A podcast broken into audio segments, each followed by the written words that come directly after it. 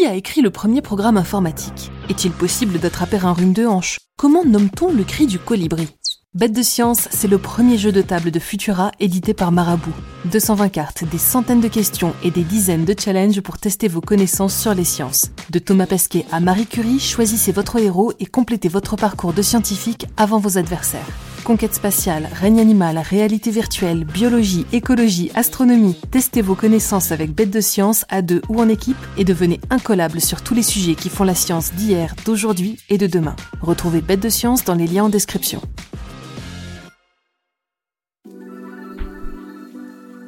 La santé sur écoute. Un podcast Futura avec Julie Kern. Bonjour, c'est Julie, chef de rubrique santé chez Futura. Bienvenue dans ce nouvel épisode de La santé sur écoute. Les êtres humains n'ont jamais été aussi nombreux sur Terre, alors que les spermatozoïdes, eux, n'ont jamais été aussi peu nombreux. On parle d'infertilité masculine dans l'épisode d'aujourd'hui. La barre des 8 milliards d'êtres humains a été franchie cette semaine selon le décompte de l'ONU. L'Inde est désormais le pays le plus peuplé, devant la Chine, avec 3 milliards d'habitants.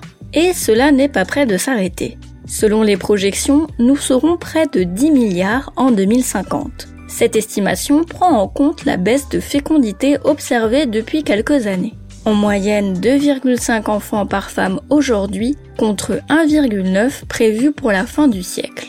Il y a tout un tas de raisons pour lesquelles on fait moins d'enfants. Un désir de parentalité absent, pour des raisons écologiques, ou à cause de problèmes de fécondité. En effet, la fertilité des hommes est en déclin depuis près de 50 ans, un phénomène qui continue d'accélérer selon la dernière étude en date sur le sujet. En 2017, un groupe de recherche international avait publié une méta-analyse, c'est-à-dire une analyse faite à partir des données publiées dans la littérature scientifique, qui faisait état du déclin du nombre de spermatozoïdes entre les années 70 et 2010, mais seulement chez les occidentaux et dans les pays riches un biais qui avait été critiqué à l'époque. Le 15 novembre dernier, le même groupe de recherche a publié une version améliorée de leur travail de 2017, en incluant cette fois-ci des données provenant de tous les continents. L'Amérique du Sud, l'Afrique et l'Asie du Sud-Sud-Est, qui manquaient à l'appel avant, sont désormais pris en compte.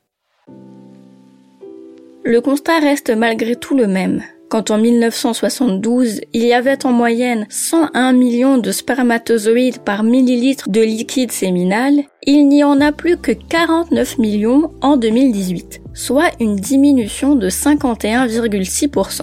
Cela signifie-t-il que les hommes deviennent infertiles? Eh bien non. L'infertilité peut être effectivement causée par un nombre trop faible de spermatozoïdes. Mais les médecins considèrent qu'un homme est infertile quand il y a moins de 10 millions de spermatozoïdes par millilitre de liquide séminal. Avec la moyenne de 49 millions de spermatozoïdes estimés par l'étude, on est encore loin de ce seuil. Et puis l'infertilité peut être provoquée par d'autres problèmes, comme la mobilité ou la forme des cellules, le volume de sperme éjaculé, des problèmes hormonaux, des maladies chroniques, la liste est longue.